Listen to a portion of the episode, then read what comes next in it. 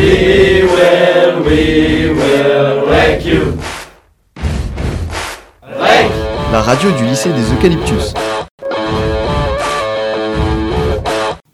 Bonjour Chloé, comment vas-tu? Bonjour Mordana, ça va très bien et toi? Oui merci, commençons. De nos jours, les femmes sont parfaitement intégrées dans les épreuves sportives aux Jeux Olympiques, mais ce ne fut pas toujours le cas. À l'Antiquité, les femmes étaient exclues des JO. Elles avaient cependant leur propre festival dédié à la déesse Héra. Les Jeux Olympiques modernes, restaurés par Pierre de Coubertin, ne marquent pas de tournant dans les- pour les athlètes féminines.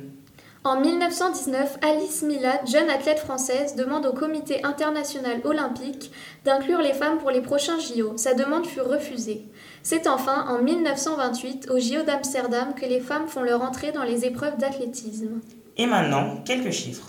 Au JO de Rio, le nombre d'athlètes françaises était de 168 contre 228 pour les hommes. Pas de parité cette année encore.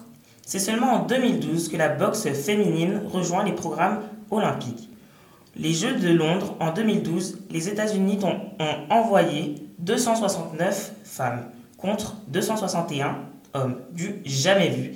Les Jeux Olympiques de Londres ont d'ailleurs été surnommés les Jeux de la parité pour les militants de l'égalité homme-femme.